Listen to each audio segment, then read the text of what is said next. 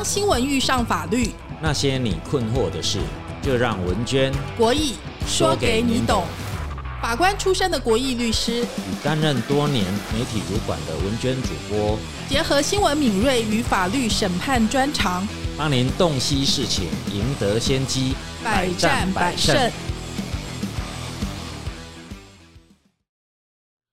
在十六年前的台开案最近才审判定验，但是台开案却引起了大众对于内线交易罪的重视。前总统陈水扁女婿赵建明十六年前两度参加三井宴，卷入台开公司的内线交易。高等法院跟五审认定共犯不法利益达到一亿元以上，超过了一亿门槛，属于证交法加重内线交易罪。但是本案自隶属第一审法院超过八年，适用速审法减刑，判赵建明三年八个月徒刑。赵建明在去年的十月二十五日已经到台中监狱服刑了。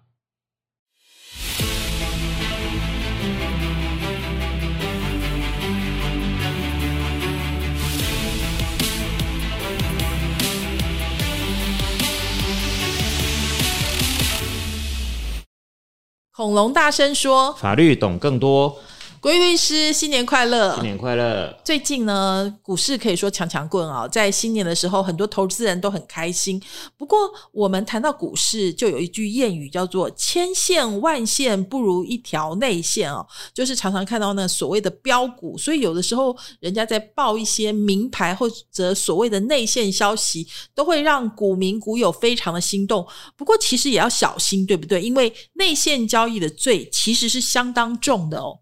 在投资市场里面，呃，为了确保这一个呃，让呃创业者的股票哈，可以在一个公平的交易环境下哈，获得这个募资的目的，所以这一个投资市场必须要有基本的公平性。那如果说哦，这个股权的转让啊，哦，有特殊的消息管道，以至于造成不公平的交易啊，事实上会。呃，重创这个资本市场的呃公众的信赖度啦，这就是为什么要处罚那些交易。那当然也是处罚把投资人的投资款呢当做提款机哈，去提领哦，来操纵这一个市场里的股价。哦，这就是为什么哈要去限制跟禁止哈，否则其实持平来说哈，所谓内线交易哈，就是买卖股票的行为嘛。哦，那买卖股票只是。啊，一般的哦，这一个商业的买卖而已啊。那为什么要加以课这么重的刑事责任？哈，就是为了维护啊市场的公平性和资讯的透明度。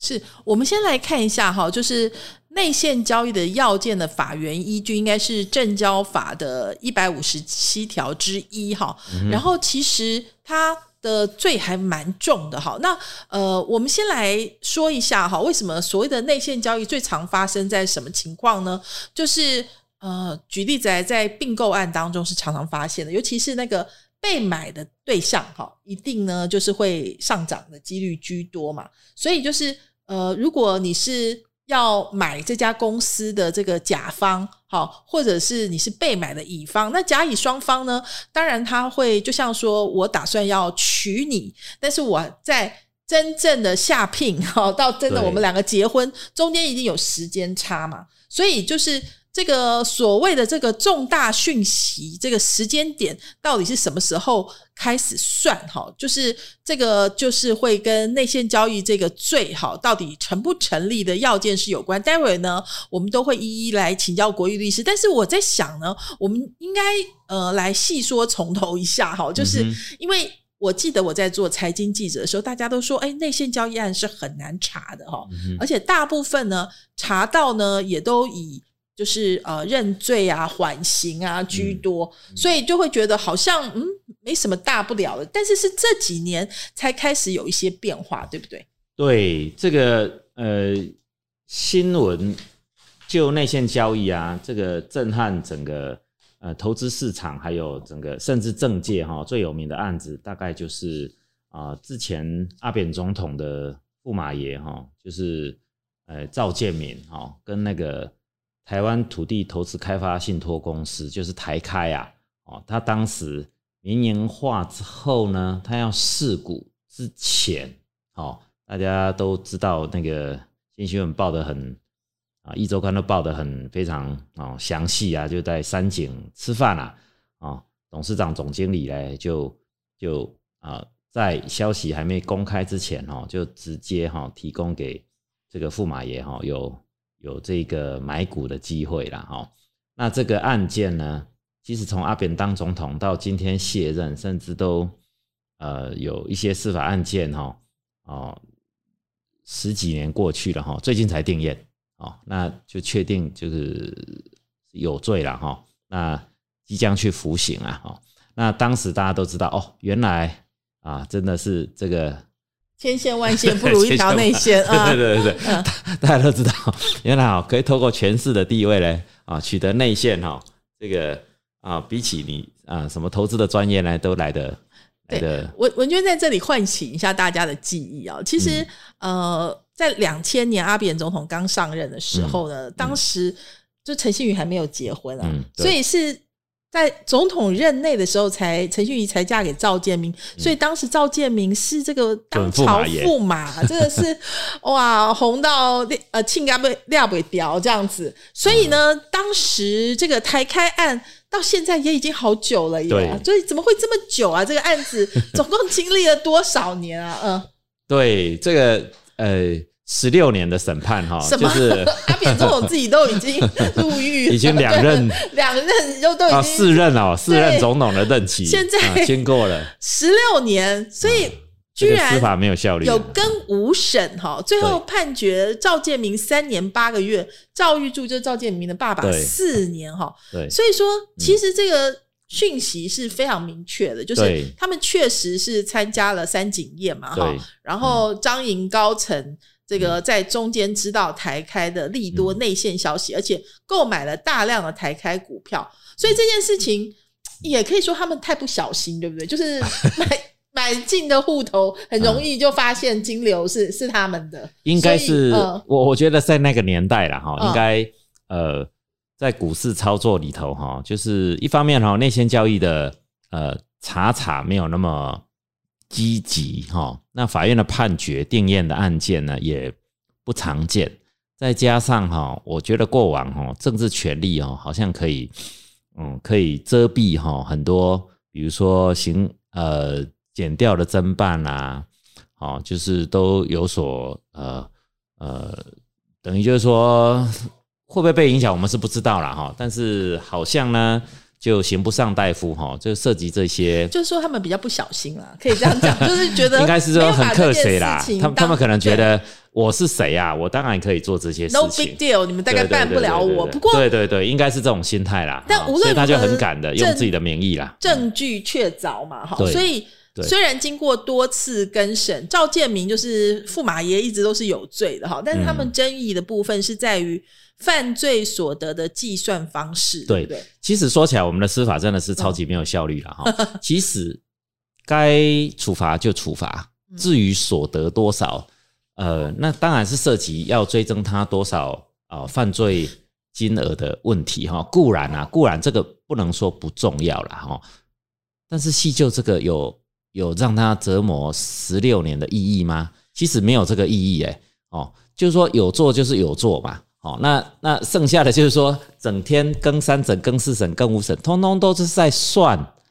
到底因为这一次的交易行为，他获得多少利益啊？当然，这个涉及后续的追征啦，而且哦，就现行的证券交易法来说，哈，这个所得有没有超过一亿元呢？也会涉及刑度，这是没有错啦，哈。但是往往会让外界有一种感觉啦，哈，就是说最高法院他挑三拣四。老是在折磨这些琢磨这些细节哈，其实是不是在 中间有一些空间可以操作？对对 对，所以这一件有这样子的议论啦。其实到了刚四审哈，还请了那个科法所的教授跟会计所的教授去作证，就最高法院也是不采啊。所以其实法律的适用跟学理的解释根本根本不见得是会拘束司法的认定。也就是说，最高法院其实你要怎么认定就怎么认定。所以，我们拉回来讲那个法好不好？就是内线交易法的定刑度大概是多少？刚刚呃，我们所长有讲到嘛，就是因为它是跟犯罪所得有关系。为什么一亿以上跟一亿以下有关系呢？因为如果没有超过一亿的话呢，这个定刑呢是三年以上十年以下的有期徒刑，并科新台币一千万元以上两亿以下的罚金。当然，所有的那个犯罪所得都会没收嘛。哈，其实这个罪很重啊，对不对？哎，对，其实它本质上就是一种诈骗行为，而且它是一种高明，而且呃，算是会影响呃金融市场交易呃信赖可信赖度的一种哦一种诈骗行为啦。哈、那等于就是说作弊啦，哦，它法律当然用语比较拗口啦，哈、它呃简单的说哈，就是说像公司的有权利的，像董事啦、监察人啊、经理人这些人，或从这些关系人知悉，呃，公司有重大影响股价的消息，哦，在消息明确前或明确后未公开前十八个小时之内，哦，这当然它有一个基准时点啦，他去做股票的交易行为啦，等于就是说，在利多消息还没有出来之前，哈，就进场去买股票，那等着消息公开之后赚利多消息公开后的涨价的那个价差。因为大家知道，就是上市贵公司有所谓的重讯嘛，就是重大讯息，嗯所以他必须要开。所有的重大讯息，他都要开记者会，嗯所以他所谓那个时间点，就是针对这件事情啊。不过，就像刚刚文娟谈到的，就说你要娶这个人好了，就是就是你要娶这家公司，你一定会先有一个聘书，或者先写写情书，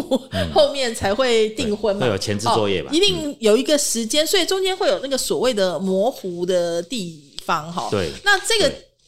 模糊的地方、模糊的空间，就是有接下来一个非常有名的案子，就是有一些大老板其实是发出了不平之名。那个就是柯文昌的绿点案哈，那大家应该知道说，柯文昌呃，这这个案子有很多的大老板一字排开站出来帮他喊冤，对不对？那这个所长要要不要讲一下这个柯文昌的案子哦？就是呃，你们怎么看待它？呃，代表了什么意义？这个就是呃，什么叫做消息明确啦？哦，其实这是一个模糊的概念啦。哦，那而且呢，这个概念哦变成是呃浮动式的哈、在没有法律把它明文成为要件之前哈、那就变成法官有解释的空间了哈、所以才导致简单来说哈、就是柯文昌他在呃美商捷普要并购绿点嘛，那并购绿点的这一个讯息还没有公布之前，但是捷普到底要不要并购绿点了嘞？什么叫做捷普并购绿点的消息明确嘞？到底是捷普跟绿点签了并购协议书，这当然没有问题嘛，这一定是明确的嘛。那如果还没有签，再往前推，如果在绿点公司内部做成决议说，那我们准备跟捷普谈并购，这样算不算明确嘞？还是说在中间的阶段，捷普跟绿点去签啊，类似我们讲的啊，呃，意向书或备忘录？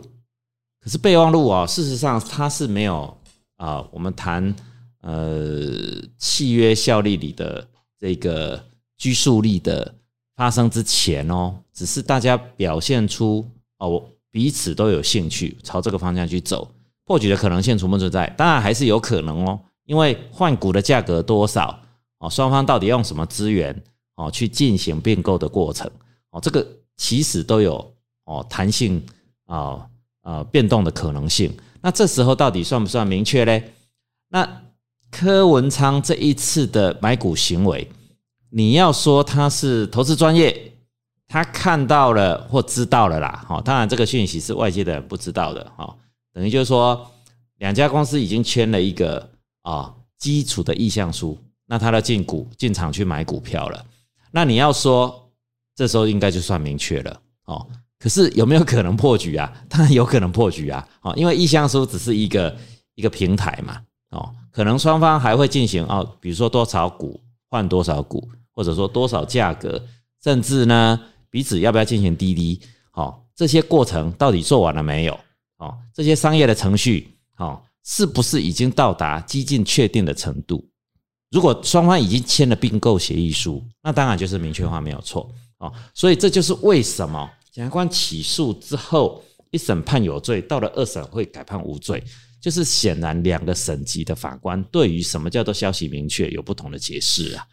对，所以呃，我觉得这件事情我们把它细说从头一下，就是说美商捷普公司并购绿点高新公司的过程。那因为柯文昌被控与普讯的总经理何振清、资深经理王荣哲，在重大消息没曝光之前，他就陆续以普讯的名义进场大量购买绿点的股票。消息曝光之后，再将股票卖出，从中获利数亿元。那这里为什么？呃，就是一审判决柯文昌九年有期徒刑嘛，哈，二审无罪。最高呢是废弃发回，然后跟一审又再判决柯文昌九年的有期徒刑，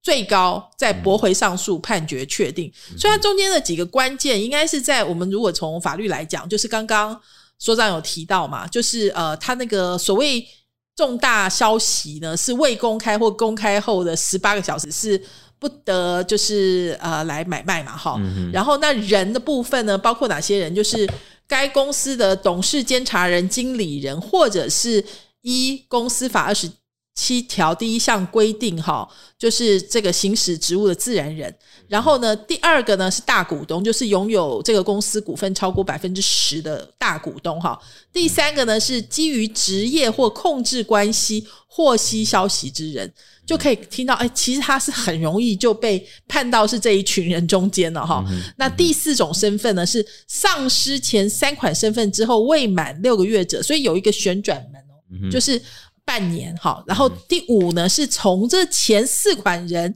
所获消息之的，这就更广了。好，那所以呢，它构成的要件，第一个就是人嘛，就是行为主体，就是刚刚讲的这五种人。那第二呢，就是实际知悉，确定哎，他真的知道这个消息，所以有可能不是模模糊糊的知道，或者说呃不一定有把握的知道。好，第三个是这个重大消息是没公开的，还没公开的。然后再来呢是买卖的时间点，对不对？好，买卖时间点。第五个呢是买卖的标的。所以说，我们刚刚那个呃，其实从绿点的案子，最大家会觉得。有问题的地方是并购，因为它有太多层次了，就它可能内部讨论的、谈判的时候、签署意向书的时候，或者确立收购价格区间这些行为，所以到底在哪个时间点是很关键的。所以目前法官看起来，我们从这个案例来看，一审的法官跟。这个二审就完全相反的看法嘛，对不对？所以其实二审哈，二审还有一个地方就是说，柯文昌到底是不是从总经理，嗯，哦，跟资深经理这边得到消息，对，然后去买，因为最后哦，其实减掉再查都是从这个重讯前后的交易大额的那个进场买买的人哈，回溯去去查这个源头啦，对，哦，买卖是事实啦。但是柯文昌为什么要买？哦，那除非何正清、王荣哲啊直接跳出来自首说：“哦，就是我跟高文昌讲的。”否则，其实要去要去证明这个连结哈，就是说我们叫共同翻译的联络啦，或者说他就是从关系人得到讯息之人的这一个证明哈，其实并没有那么容易啦。是，所以这个所谓的证据叫做 L O I，就是 Letter of Intention，对，就是意向书。哈，是。那所以呢，这个认为无罪的人认为，哈，就是一审认为，就说因为呢，这个 Letter of Intention 是杰普公司提供，它没有实质的拘束力，它只是说是我会用溢价来跟你买，但是呢，我不知道什么样的价格，然后呢，你也不一定会答应。好，所以呢，这个。因为呃，这个没有完全议定，所以就是一审认为没没那么严重，哈，不算。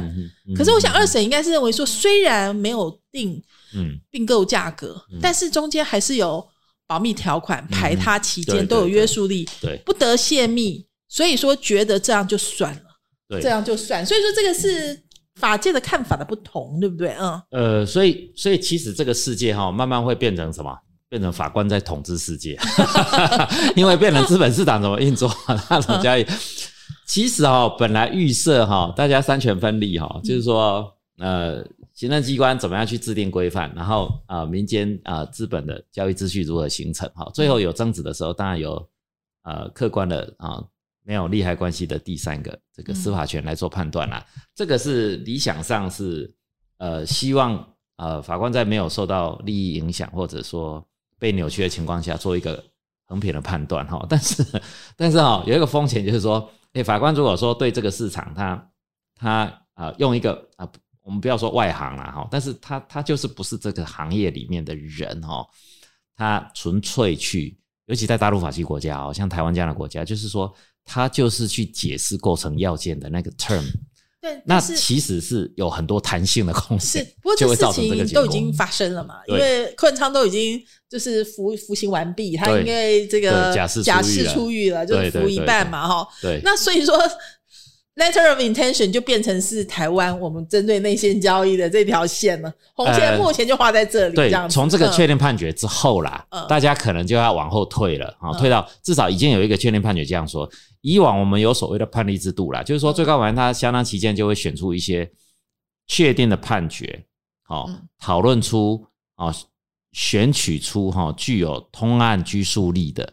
好这种法律见解，好，但是现在判例已经废掉了哈，所以现在变成呃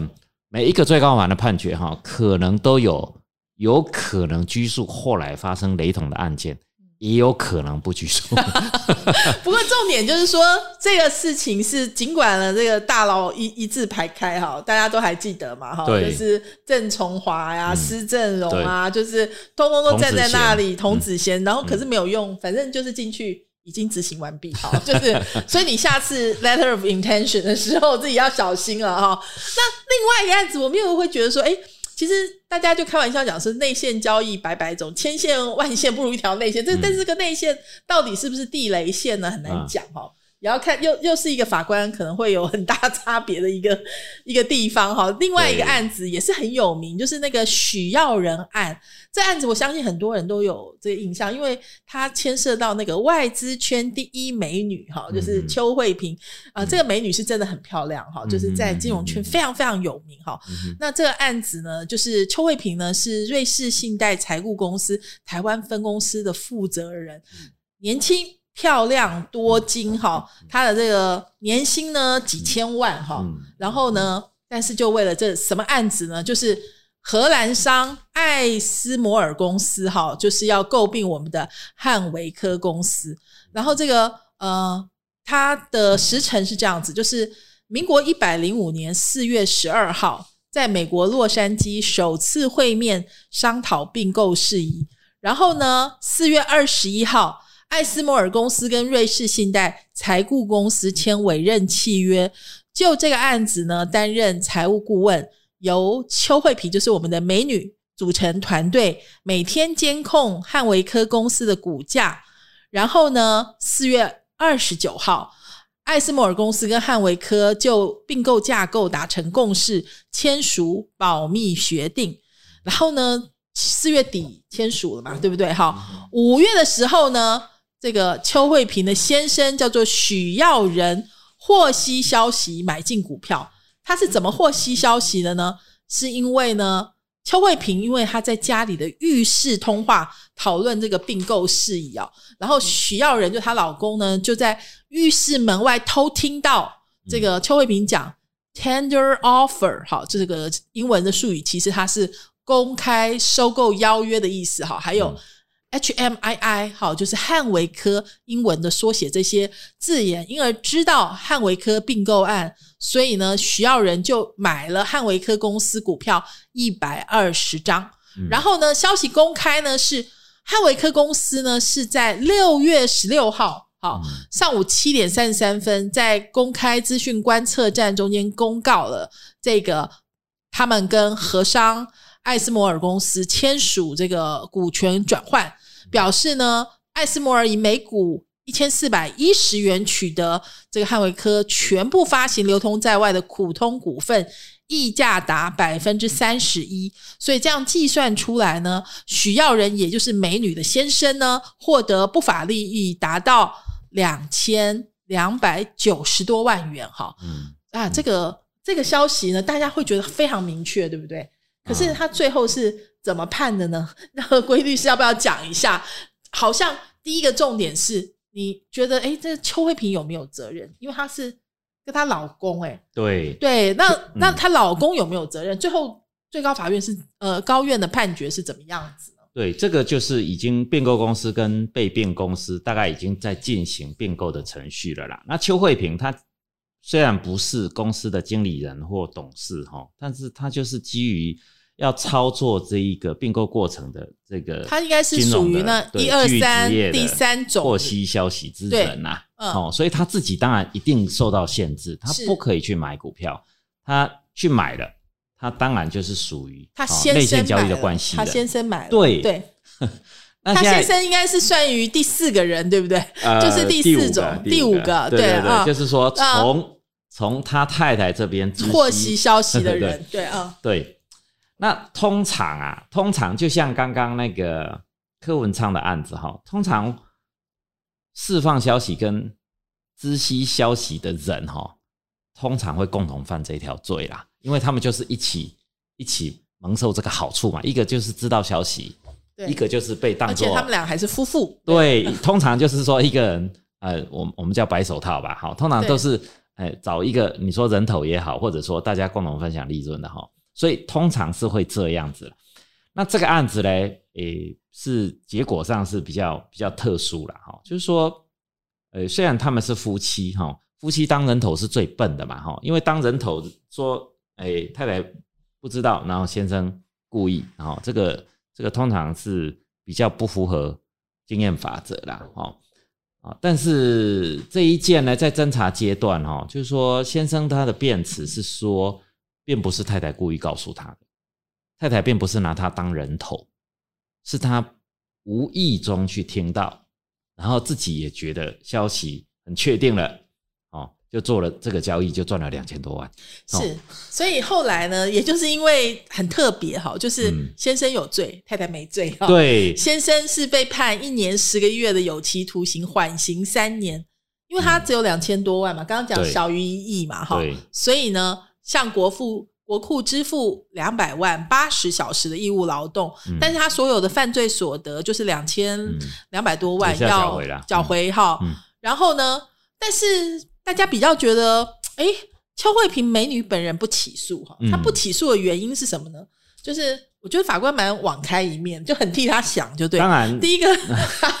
第一个他相信了，他说，因为保密选在厕所里面通电话会议，所以不是刻意泄露内线消息，因为她不知道她丈夫跟婆婆进场买股，自己也没买股，而且呢，检察官，哎，其实是检察官哈，嗯，检察官就没起诉他，对对对，检察官清查金流之后认定说，他们夫妇两个财务各自独立。没有金钱往来，而且这个美女哈，她的年薪加奖金呢超过五千万元，她不至于为了两千多万元涉犯内线交易，所以把邱慧萍不起诉。对这个检察官，我我是认为他是呃，算是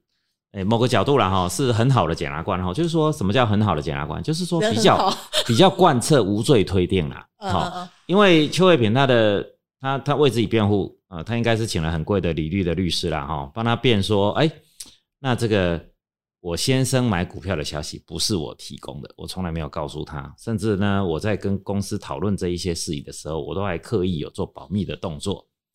那检察官当然认为，就是说这一些通通发生在家里的事情，除非嘞，除非有监听啦，有特别积极的证据，其实这样子的不起诉哈，呃。某个角度啦，真的是符合无罪推定，也就是说，在没有积极证据证明有罪之前，哈，其实啊，应该做无罪的推论啦，哦，只是说，通常内线交易呢，检察官通常不会这么友善啦，哦，所以那哎，对，可能可能美女她比较有说服力，就是说，或者她提供了什么证据，就是说我真的是在厕所里面这个说的开的会，等于就是说，这个内线交易只有处罚。实际上进场去买股票的人，而且呢，等于把这一个需要人定性成他是偶然得到消息的人。那事实上哈，如果真的是纯粹偶然得到消息的人，他到底应不应该被处罚嘞？其实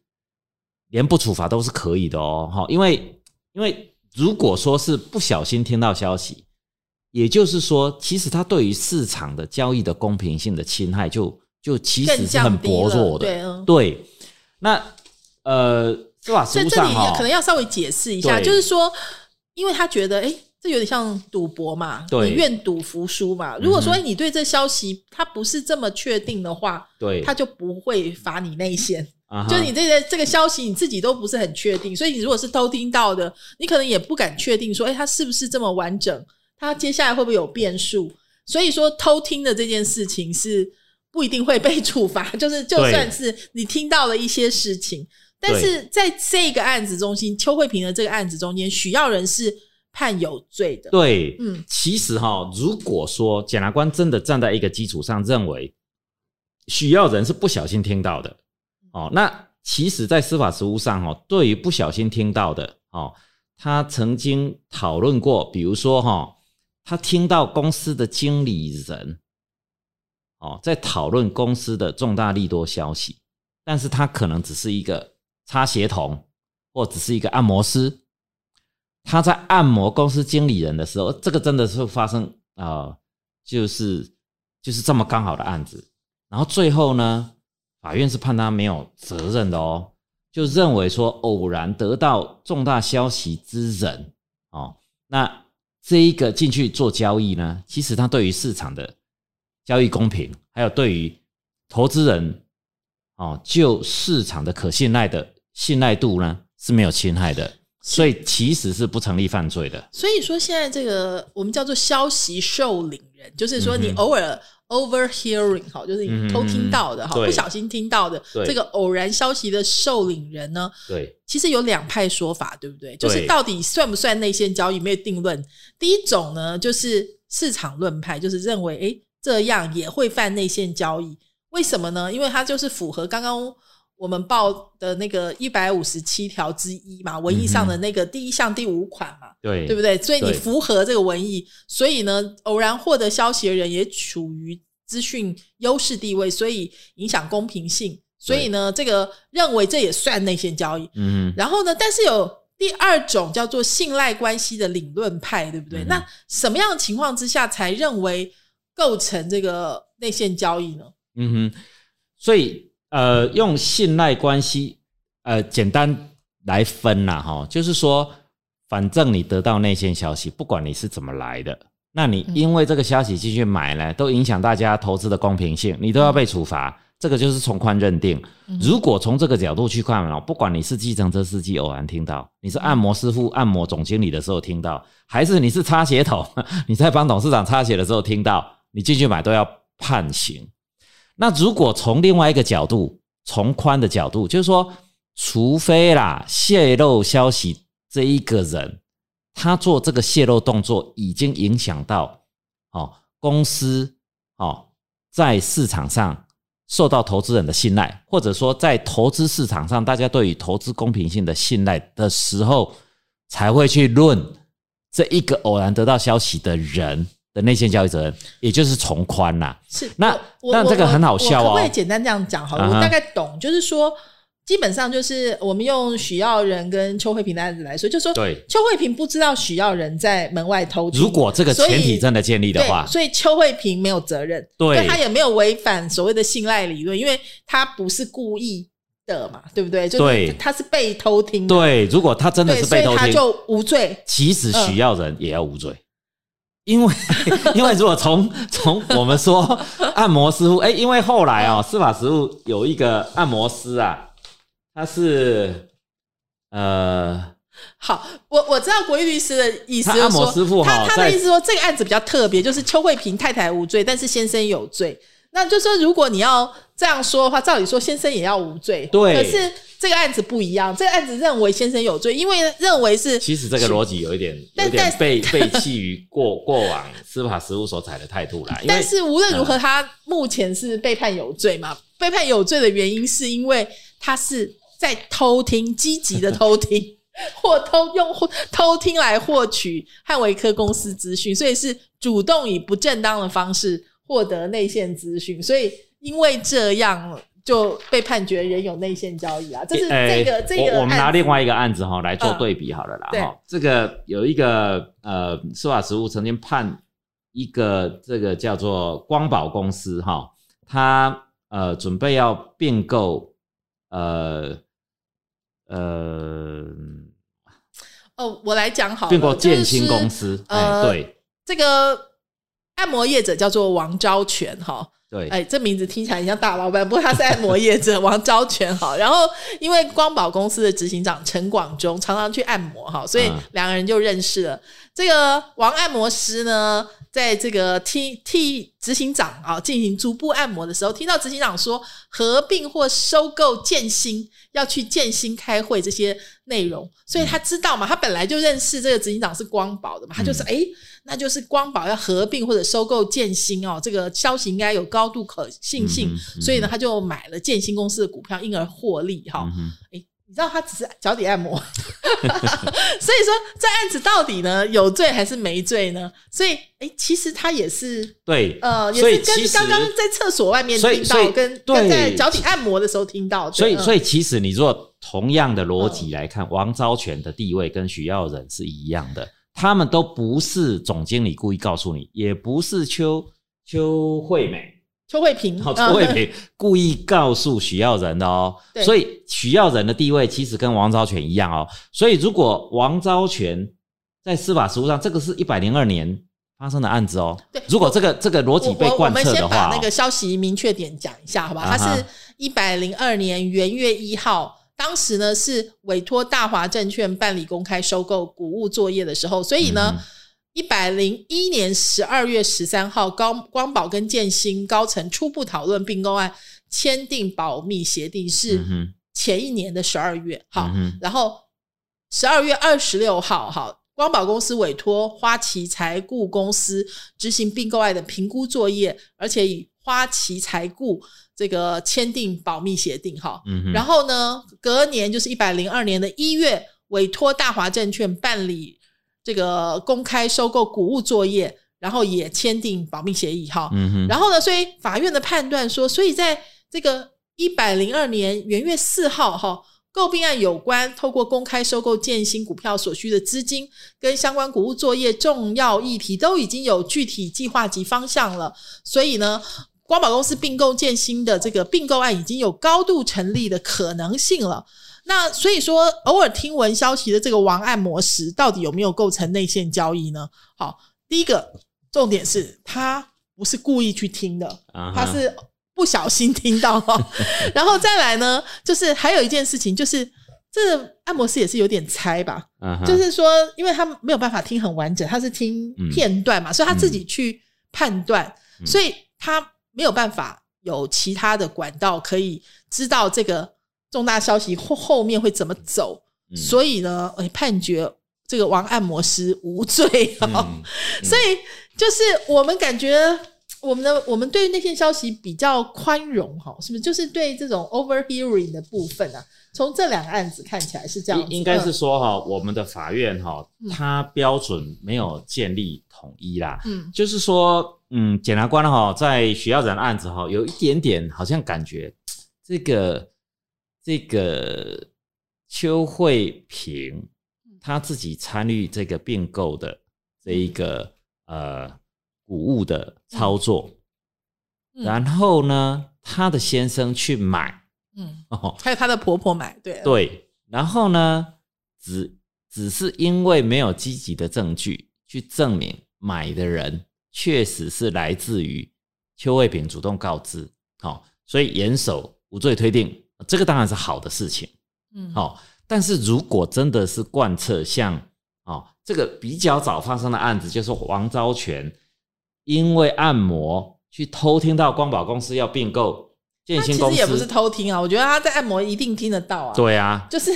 那个执行长他认识啊，他是光宝执行长，他一定知道。对，这应该是他的命嘛，他的他这他次有这个财运嘛，就比如说我在洗头的时候，我听到了，就是就是那个董事长在讲一些事情，就是听到在在他家煮饭的阿姨，这样如果说贯彻王昭全这个案子，他他其实也不是说没有道理啦，因为他就是比较站在站在这个呃信赖理论的基础上，他认为说总经理他泄露这个消息，并不不会造成公司让投资人不信赖嘛，因为他不是故意去勾结或者说安排白手套去买嘛，去获利嘛，那这个算他的好命，他的财运哦，这个这个这个按摩师或这个煮饭阿姨的好运嘛。那其实如果同样的逻辑地位来看哦，许耀人其实也是好运。如果说他的辩词通通都是事实的话，也就是说，其实如果王昭全是无罪的，许耀仁也应该判无罪，或者说不起诉。但是呢，为什么检察官 还是把他起诉，而且最后判刑呢？啊，因为他后来认罪了啦哈。我觉得啦，有一点点这种味道，就是说，好像邱卫平跟许耀仁这样的辩词呢，听起来有点怪怪的哦。那如果通通都把他们放掉呢，又有一点对社会不能交代。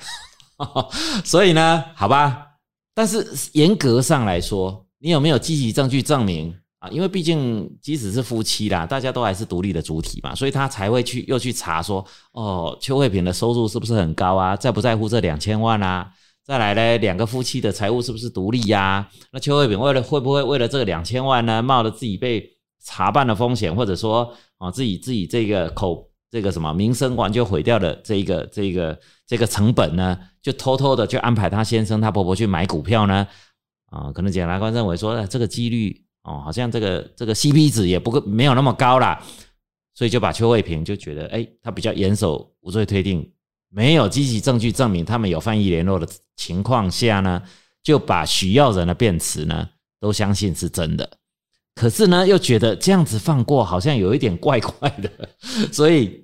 还是把许耀仁起诉了啦。哦，那我觉得啦，这个涉及到就是说我们司法裁判哈、哦，就是说在我们解释这些法条的规范的同时，其实要去探究这个法条处罚这样的行为，它后面到底要维护什么样一个价值啦？如果说哦，就是像刚刚讲的，如果是倾向从宽认定的话，从宽认定就是说，不管你的消息是被故意泄露的，还是不小心听到的，那对于市场交易，只要具有不公平性的话，那通通都要抓来关。这样当然是非常严苛啦，就变成说你不小心听到财先也告诉你的消息，你就要把手绑起来，不可而且或以去买。者是我觉得感觉上大家对内线交易不是太清楚。你看，那个对按摩师也好，许耀仁也好，许耀仁妈妈也好，都是用自己的户头去进出、欸，对一个非常没有感觉，说这是一对件不 OK 的事情，你知道吗？对，所以这个我觉得也是，嗯、司法实务吧，或者说立法的技术上哈，应该把这些要件哈，要让它相对更加明确化了。就是说，到底我们是采，只要你得到消息是不公平的，通通都要抓来关，对，还是说你必须这个消息的泄露是影响到哦市场对你的信赖？我觉得感觉上我们对柯文昌是比较严格，啊呃应该可以这样说。就觉得说，哎、这这个事情这个案子是你主导嘛，嗯，然后所以而且你获利的金额这么高，好、嗯哼。所以他是比较站在这个所谓的这个信赖关系理论这个角度去出发。那这个市场派呢，他就觉得说，有的时候呢也是会偶尔听见，所嗯以这一件事情也许可以从这个角度来观察。呃，国义律师，你知道吗？其实嗯内线交易这件事情呢，大部分台湾人对他没有太有感觉，因为以前蛮不痛不痒的，嗯但是好像这几年才开始变得比较严厉的执法，对不对？对，呃，早期我我觉得啦，这个可能立法者或执法者哈，呃，很多人，呃，应该也都透过这样的管道哈，获取很多的，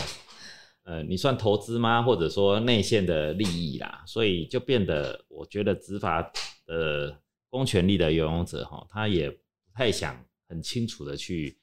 建构去防治或禁止这种应该是说以前也比较不容易查啦。啊，就对也是啦，因为以前的金流不像现在，现在什么区块链啊、对。反走过币留下痕迹，还有现在的什么呃所有的对话记录、简讯啊、赖啊，这些都是可以留下来的。对对，但是以前好像蛮不容易的，没错，所以说我们印象中间会觉得大部分都是轻轻放下。嗯。那甚至我们讲那个比较有名的内线交易案，嗯。就是刚刚说的赵建明的案子嘛，哈、对另外还有一个，因为也是因为名人涉案的关系，就是胖达人案，嗯，大家应该有印象嘛？就是嗯小 S 的公公跟小 S 的老公。对那这案子是怎样呢？简单来讲，就是胖达人，就是他的这个公司其实叫做生计达人股份有限公司呢，它有一个。这个利空消息啦，嗯。那这个利空消息呢，在这个利空消息之前呢，嗯。呃，就是这个小 S 的公公叫做许庆祥哈，她老公叫做徐亚军就已经先知道了，所以就先把股票卖掉了哈。嗯但是呢，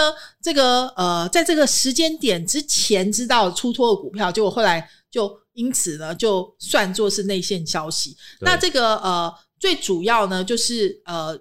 包括哈胖达人的这个呃徐寻平董事哈，就是还有这个姜丽芬哈，嗯然后他们呢是在一百零二年八月十八号哈。交代呢，徐寻平交代姜丽芬，第二天就要卖出基因公司的股票五十千股，哈，就是五十张了哈。嗯，然后呢，张丽芬在晚间某个时候用行动通讯软体传讯息的方式，只是不知情的他的证券营业员哈，在第二天卖出这个基因公司股票五十张哈。然后呢，许庆祥呢，在这个重大讯息没公开之前呢，就是八月十九号，一百零二年八月十九号呢，也用电话指示他的这个永昌证券的营业员哈，代为卖出他这个账户证券账户下的基因公司股票，所以呢，这个呃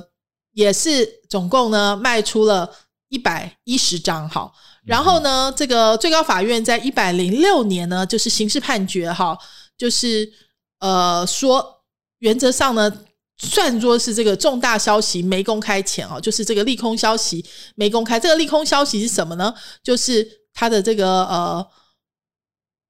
前董事长辞去职位，就是这样子一个利空消息。所以呢，这个呃后来这件事情呢，呃他是怎么判决的呢？对，其实就是公司发生重大的亏损啊。那其实这个亏损哈、如果公告到市场上，但这个股票的价格当然会受到影响。那等于内部人先知道了哈，就先出脱股票啦。哦，有点像，比如说呃呃，这样比喻不知道适不适当了哈。就像恒大呢要垮台之前呢，嗯 就赶快通知啊自己的经理人啊，或者说啊董监事呢，哦就赶快回属啊，就是、哦就是在铁达尼号对 对下沉之前，自己先做先占有救这个救生艇先走了，这样子。对对对，嗯这这个当然是内线交易哈。哦嗯那这一件其实起诉之后呢，哦，除了小 S 的老公之外了哈，其他大概都是用认罪的方式。那认罪之后呢，检察官、法官也都轻轻就是放下了哈，就是认罪之后就呃给予缓刑的宣告了哦。那不过呢，这个也也他们可能除了认罪，也没有其他的选项了哈。就是说，他们都是公司的经理人、董事。那对于公司亏损，哦，已经发生的事实，然后赶快出脱自己的持股，哦，去减少损失，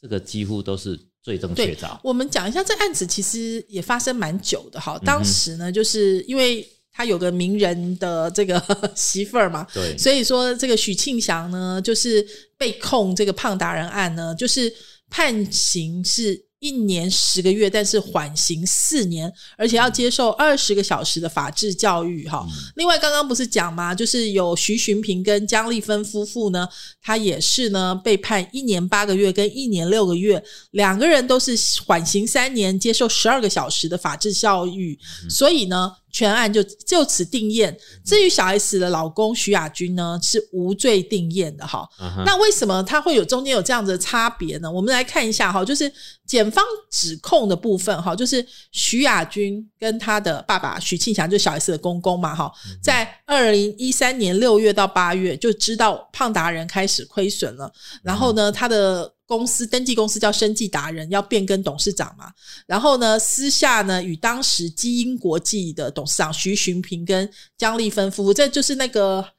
整形美容大亨嘛，哈，这徐寻平夫妇就开始分别出脱持股。那其中呢，许家父子呢卖出了五百三十张股票，规避损失。一千九百五十八万元，还不到两千万元哈。那所以呢，就是证交法的内线交易是起诉了四个人哈，就是包括徐亚军、许庆祥，还有徐徐平跟江丽芬夫妇。那一审呢重判这个许庆祥两年徒刑，但是呢，在高等法院的时候，许庆祥当庭就认罪了哈。他说：“我当医生哈，一生行医救人无数，然后也已经跟和投保公司和。”投保中心和解了，就是请求法官判他缓刑获准。那另外两名被告徐寻平跟江丽芬夫妇呢，一审也是各判刑两年跟一年八个月呢，都可以缓刑三年呢。就是高院也略减两人的刑期哈，就是变成一年八个月跟一年六个月，各缓刑三年，接受十二个小时的法治教育。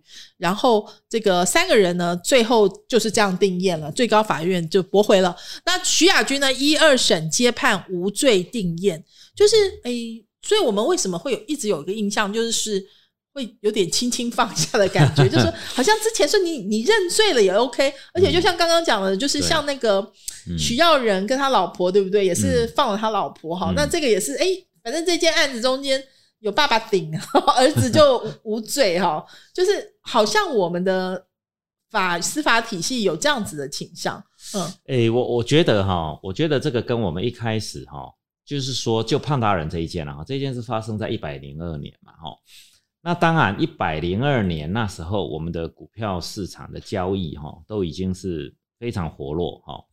但是哈，我觉得啦哈，即使这些当公司董事经理人的人哦，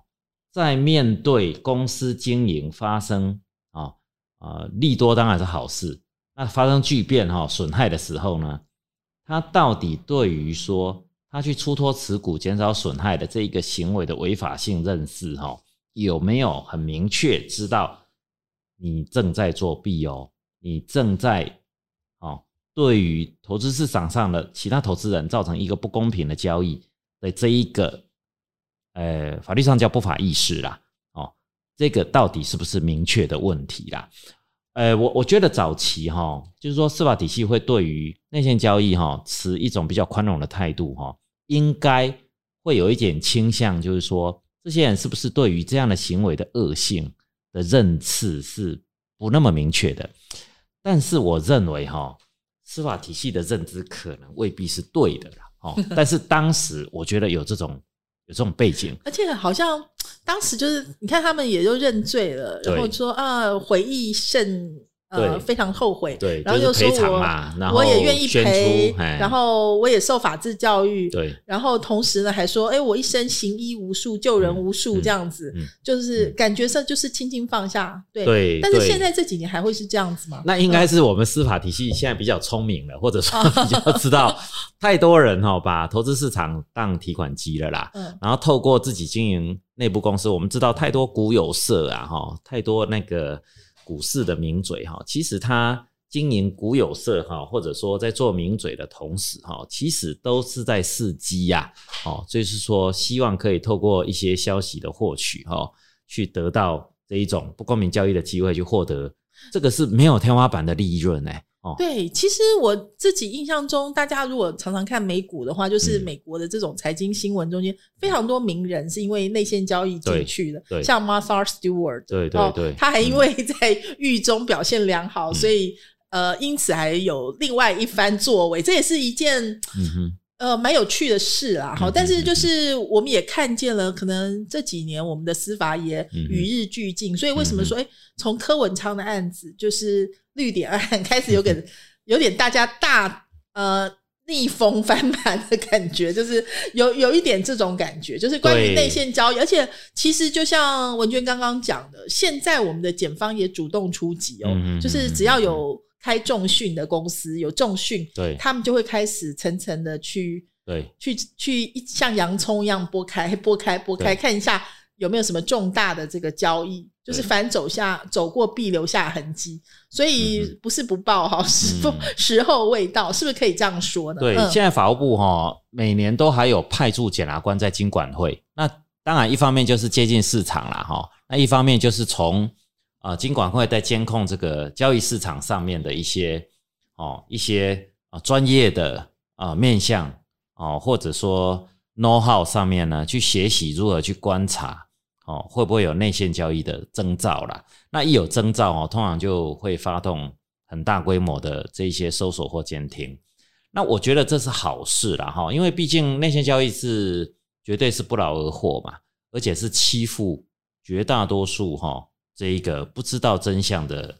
投资人呐、哦，那如果说这一个投资市场哦是一种弱肉强食哈，有权利的人才能赢的这样的市场，那我想其实长远来说，这投资市场一定是会会萎缩啦。哦，那台湾作为一个呃经济自由啦哈、政治开放的一个社会哈、我我我觉得投资自由化哈、跟鼓励大家相信投资市场的健全哈、这本来就是一个很高度的价值，然后就台湾这个一个贸易导向的一个环境来说啦，所以所以其实检察官现在扮演比较吃重的角色，我觉得是好事啦。哦，那相对的嘞，就变成这些经理人，这些握有消息面的人哦，啊，我我认为他获利应该是呃呃，尽量不要从这一些哦，从股价的价差啦，从重大讯息的诶获取前后啊，或者呢呃重大亏损的一些哦利空消息啊的揭露前呢，去减少自己哦财产上的损害哈、从这个角度去操作自己的财务的话，我我觉得这个大环境是公平的啦哈，也提醒经理人或者说这些投资的专业的投资人哦，嗯，这这这这不是一条好的路啦，甚至是会被抓去关的路、啊。对，是需要 fair play 哈、嗯所以我们刚刚讲说那五种人，大家都记得，对不对？对对所以其实我们可以看见，好像是越往上，那个责任越大，对，就是信赖对关系理论的关系。好，所以就是 overhearing 偷听到的人，就看你是不是很故意去偷听对。啊，还是说你真的是有人讲，然后那个消息也不是很。很明确，但无论如何啊，天下掉下来的这个 馅饼不要随便捡哈，有可能掉下来不是礼物哈，对掉下来也许是地雷。对对所以呢，这个呃，千线万线不如一条内线哈，但是 大家还是要小心一下，投资有风险哈，有赚有赔哈，是啊是啊所有的风险要自己扛哦。好，包括法律上的风险。嗯嗯嗯，这是当然。嗯、对，今天非常谢谢国义律师跟我们一起恐龙大声说啊，呃，同样的，如果说呃您听到我们的这个呃讨论呢，有任何意见的话，欢迎上我们的 FB，同时我们也有这个 YouTube channel 哈，嗯。就是都欢迎跟我们共同讨论。其实呃我们在教学相长哈，嗯。在这个过程中间呢，也会发现啊、原来法律是一个有机体就是它会随着大家的呃共同的嗯。意见不同，它会它会有一点点变化，嗯哼所以我们就会有一个更公平、更嗯光明、更符合我们期待的一个社会来到。是今天非常谢谢鬼律师，也谢谢您的收听，我们下周同一时间空中再会了，拜拜，拜拜。